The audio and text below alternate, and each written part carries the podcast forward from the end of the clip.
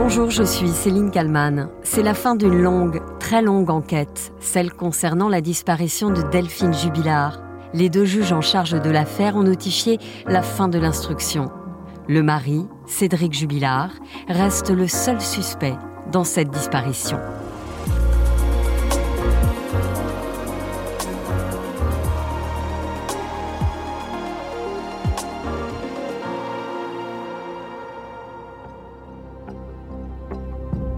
C'est une information qui est passée inaperçue ce 13 octobre 2023, car ce jour-là, la France est terrifiée, une nouvelle fois touchée par le terrorisme. Dominique Bernard, professeur de lettres, est assassiné à Arras. Ce 13 octobre 2023, donc, une information cruciale dans ce que l'on appelle l'affaire Jubilard est révélée. Deux juges, Audrey Asma et Caroline Chartier, notifient la fin de l'instruction. Autrement dit, c'est la fin de près de trois ans d'enquête. Le procès de Cédric Jubilard n'a jamais été aussi proche. Cédric Jubilard, unique suspect dans la disparition de sa femme.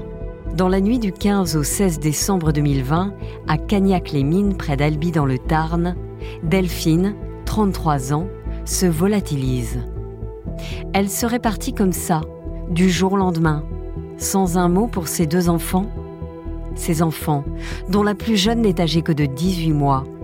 Le grand frère, lui, a 6 ans. Pour ses proches, ses amis, Delphine n'aurait jamais pu abandonner ses enfants. C'était une maman formidable. C'était, c'était quelqu'un qui, euh, qui aimait ses enfants, qui adorait ses enfants, qui aurait tout fait pour ses enfants. Elle faisait des gâteaux, elle faisait, elle nous disait, ben, j'ai fait ci, j'ai fait là. Ses enfants, c'était sa vie. Alors que s'est-il passé lors de cette nuit du 15 au 16 décembre 2020 Delphine Jubilard a-t-elle été tuée? Par qui? Et pourquoi? Est-elle partie seule, à pied, en pleine nuit? C'est ce qu'affirme son mari, Cédric. Il se serait aperçu de sa disparition au petit matin. Dans les semaines qui suivent, des moyens colossaux sont déployés pour retrouver Delphine des dizaines de gendarmes, un hélicoptère, un drone, des équipes cynophiles, des plongeurs sont mobilisés. Une battue citoyenne avec plus de 1000 personnes cherche encore et encore. Mais rien. Delphine reste introuvable. Et puis, le 6 janvier 2021, la maison du couple est de nouveau fouillée minutieusement, avec cette fois la présence de spécialistes de l'Institut de recherche criminelle de la Gendarmerie nationale une cohorte de véhicules de gendarmerie et une maison, le domicile du couple jubilard, fouillé de fond en comble. Le sous-sol inspecté, les murs scannent par un robot. Des techniciens spécialistes de l'identification criminelle, assistés d'une équipe cynophile, traquent le moindre indice. Des recherches minutieuses pour comprendre ce qui est arrivé à Delphine Jubilard, disparue depuis trois semaines. Mais là encore, les fouilles ne donnent rien. Cédric Jubilard, est alors convoqué à la gendarmerie. Alexandra Gonzalez, chef adjointe du service police-justice de BFM TV. Il est entendu euh, comme simple témoin, cela ne préjuge en rien euh, de son statut euh, dans ce dossier. Et donc cette convocation intervient en même temps qu'il y a des recherches dans sa maison qui est placée sous scellé, qui n'est plus habitée hein, maintenant depuis maintenant deux semaines. Six mois plus tard, rebondissement majeur dans l'enquête sur la mystérieuse disparition de Delphine Jubilard. Le mari, Cédric, est interpellé et placé en garde à vue. Cécile Olivier. Alors six mois, ça peut sembler euh, beaucoup, mais c'est le temps qu'il faut pour euh, accumuler des preuves. Hein. Ça sert à rien de mettre quelqu'un en garde à vue si on n'a pas des éléments solides euh, à lui présenter. Donc, bah voilà, il faut reconstituer de façon très précise, minutieuse, l'emploi du temps de Cédric Jubilard la nuit de la disparition, prendre chaque détail de son récit, le confronter à la téléphonie, des éléments techniques, à ce que disent les témoins. La garde à vue est alors prolongée et au bout de 48 heures, Cédric est mis en examen pour meurtre aggravé. Dominique Rizet. Il va être présenté à un juge d'instruction et, à l'issue, meurtre aggravé, euh, placé en détention. Euh. Il y a un élément qui est important, ça s'appelle le trouble à l'ordre public. Est-ce qu'il est possible de laisser un homme mis en examen pour meurtre aggravé en liberté. Il y a aussi euh, la personnalité particulière de Cédric Jubilard qui fait que euh, c'est pas comme ça que ça va se passer. Le procureur de la République de Toulouse s'exprime lors d'une conférence de presse et révèle que Cédric Jubilard ne supportait pas l'idée que sa femme puisse le quitter. Or, le couple était en instance de séparation. Cédric Jubilard avait euh, une très grande difficulté au point de vue affectif et matériel à accepter cette séparation, la vivait très mal, tentait même de reconquérir mais, euh, son épouse, mais d'une manière euh, particulièrement intrusive et agressive, puisqu'il pouvait se montrer brutal, grossier, agressif, y compris envers ses enfants. Brutal, agressif, Cédric Jubilard. Le trentenaire assure pourtant qu'il ne s'est pas disputé avec son épouse la nuit de sa disparition une version démentie par deux éléments importants recueillis par les enquêteurs. D'abord, le fils de 6 ans dit avoir entendu une violente dispute entre ses parents. Le père de famille conteste et prétend que le garçon a dû confondre. Seulement au même moment, à 23h07 exactement, des voisins ont entendu des cris stridents et de détresse d'une femme. Les avocats de Cédric Jubilard dénoncent des incohérences et réclament à plusieurs reprises la remise en liberté de leurs clients, comme ici en juillet 2021. On le voit bien, il y a une stratégie extrêmement offensive de la part de, des avocats de, de Cédric Jubilard qui veulent obtenir cette remise en liberté. Oui, ils sont clairement en opération euh, torpillage ce matin. Ils avaient prévenu, hein, clairement. Pour eux, il y a eu atteinte grave à la présomption d'innocence avec la conférence de presse du procureur de la République de Toulouse le 18 juin dernier, alors que euh, Cédric Jubillard sort de 48 heures de garde à vue, qu'il est mis en examen. Le procureur livre, face aux nombreux médias qui sont présents, euh, des points essentiels qui ont conduit à cette mise en examen, sauf que pour les avocats, il est allé trop loin. Mais à chaque fois, les demandes de remise en liberté sont refusées. Cédric Jubilard qui en prison se serait confié à un codétenu. Cédric Jubilard parle beaucoup de lui en prison. Si cela agace la plupart de ses codétenus, il se lie d'amitié avec Marco, un Corse de 36 ans, voisin de cellule. Le journal Le Parisien révèle que Cédric Jubilard se serait confié de plus en plus à Marco et aurait fini par avouer avoir tué Delphine. C'est en tout cas ce que l'ancien codétenu livre aux enquêteurs, un projet criminel qu'il aurait réfléchi depuis longtemps jusqu'à ce soir de décembre 2020. À son camarade d'isolement, il aurait même précisé avoir enterré le corps tout en rajoutant que sa nouvelle petite amie Séverine Des aveux que Cédric Jubilard n'a jamais répétés devant quiconque. Il campe sur sa position depuis le début. Non, il ne s'est pas débarrassé de sa femme. Sa défense compte bien le prouver jusqu'au bout.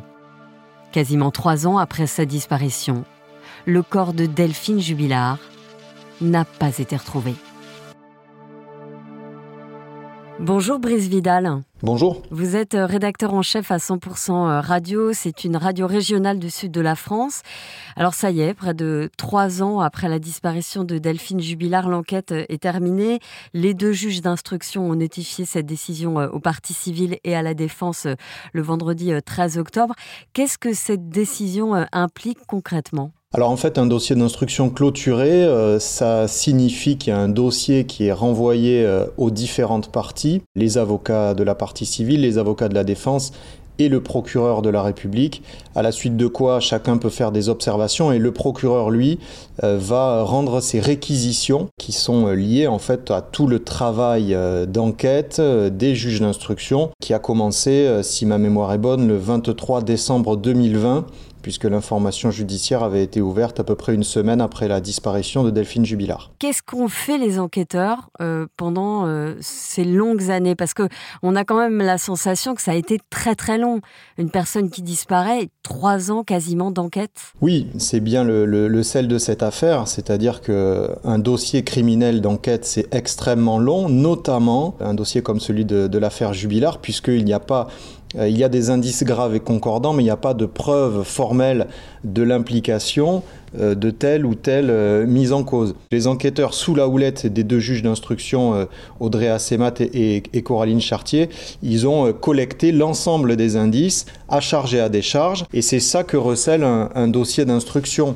Ce sont les auditions par les juges d'instruction, c'est les rapports d'expertise, ça veut dire la téléphonie, la génétique, c'est des milliers et des milliers de pages, un dossier d'instruction. Ça peut être des auditions, des expertises génétiques des expertises biologiques, les transports sur les lieux. Donc ça, ça a été fait, si ma mémoire est bonne, en fin d'année 2022 où il y a eu une reconstitution. Donc tout ça, ainsi que les investigations économiques et financières, on épluche tout. Il y a les dossiers criminalistiques, il y a les perquisitions. Et tout ça est donc euh, compilé dans un dossier d'instruction. Et à la fin, effectivement, il y a aussi les avocats qui peuvent, qui peuvent faire des demandes d'actes au juge qui les notifient, qui les prennent en compte ou pas, et qui justifient en tout cas le fait qu'ils prennent en compte ces demandes d'actes ou qu'ils ne les prennent pas en compte. C'est tout ça, un dossier d'instruction. Et donc c'est très dense notamment dans une affaire où effectivement il manque encore des preuves formelles de l'implication d'un mise en cause. Parce qu'il n'y a aucun corps, il n'y a aucune scène de crime. Dans cette affaire, je le rappelle, il y a un seul suspect, c'est Cédric Jubilard, c'est le mari de Delphine. Alors lui, il est derrière les barreaux depuis juin 2021. Il clame euh, son innocence depuis le début, mais vous le disiez, il y a des indices graves et concordants euh, qui le mettent directement en cause? Oui, c'est ça, c'est-à-dire qu'il n'y a pas d'aveu, il n'y a pas de scène de crime comme vous l'avez rappelé, euh, il n'y a pas d'arme de crime, il y a un travail de la défense qui consiste à affirmer qu'il manque des preuves formelles. Cela est dit, il y a quand même des indices graves et concordants. Euh, on a le bornage du téléphone de Delphine Jubilard, ce téléphone a disparu, il a borné jusqu'au matin et toute la nuit, à différents moments, il a borné et il a borné dans l'axe de la maison, du, lotissement. Donc comment se fait-il que ce téléphone n'ait pas été retrouvé? Ça, c'est un vrai mystère. C'est une analyse des experts qui a donc dit que ce téléphone était bien jusqu'à environ 6h50, euh, 7h euh, dans le, c'est une cellule en fait hein, qui borne dans l'axe du, lotissement. Il y a Louis, le petit Louis, leur fils, qui a, qui aurait vu une dispute ce soir-là. Il y a les voisins, les voisines qui entendent des cris, les fameux cris stridents. Il y a un autre voisin qui a vu la voiture qui a changé de sens entre le soir et le matin, et ça il l'a réaffirmé lors de la reconstitution, ce, voisin. Il y a le téléphone de Cédric qui était éteint ce soir-là alors qu'il n'est jamais éteint.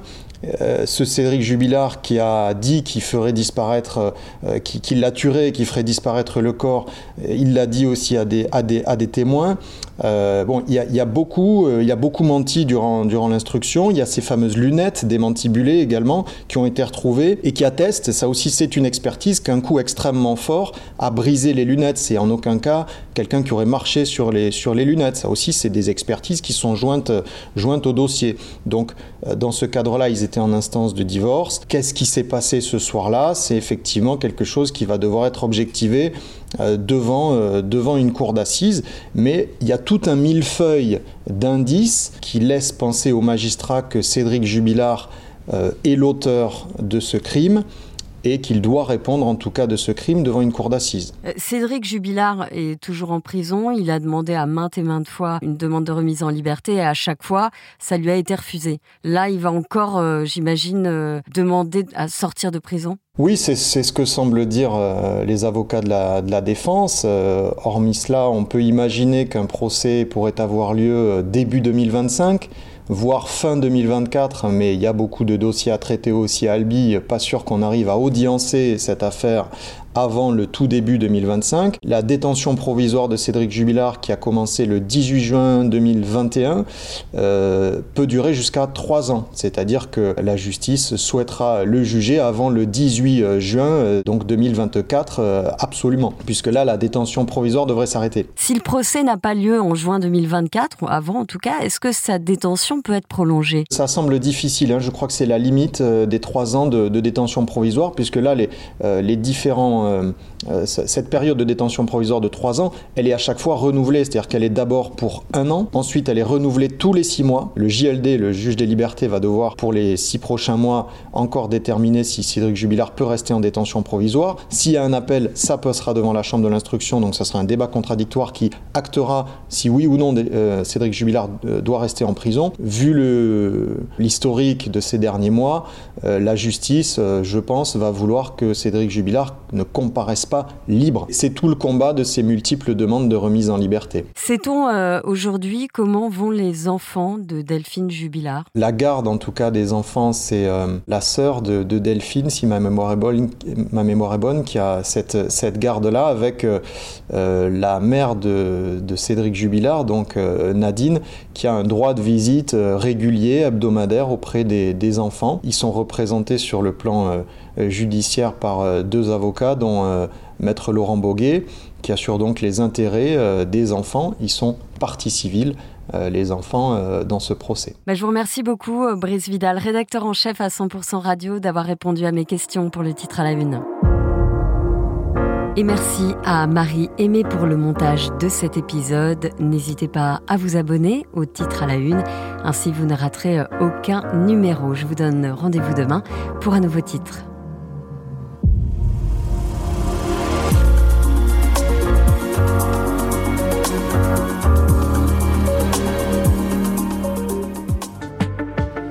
Avez aimé le titre à la une, alors découvrez la question info. Dans l'épisode du jour, on parle des alertes à la bombe. Les menaces d'attentats se multiplient ces derniers jours, encore ce mercredi dans plusieurs aéroports de l'Hexagone. Un contexte qui nécessite de prendre de lourdes mesures de sécurité. Lesquelles? On en parle avec notre journaliste police-justice à BFM TV. La question info, c'est à retrouver en podcast sur bfmtv.com et l'ensemble des plateformes d'écoute.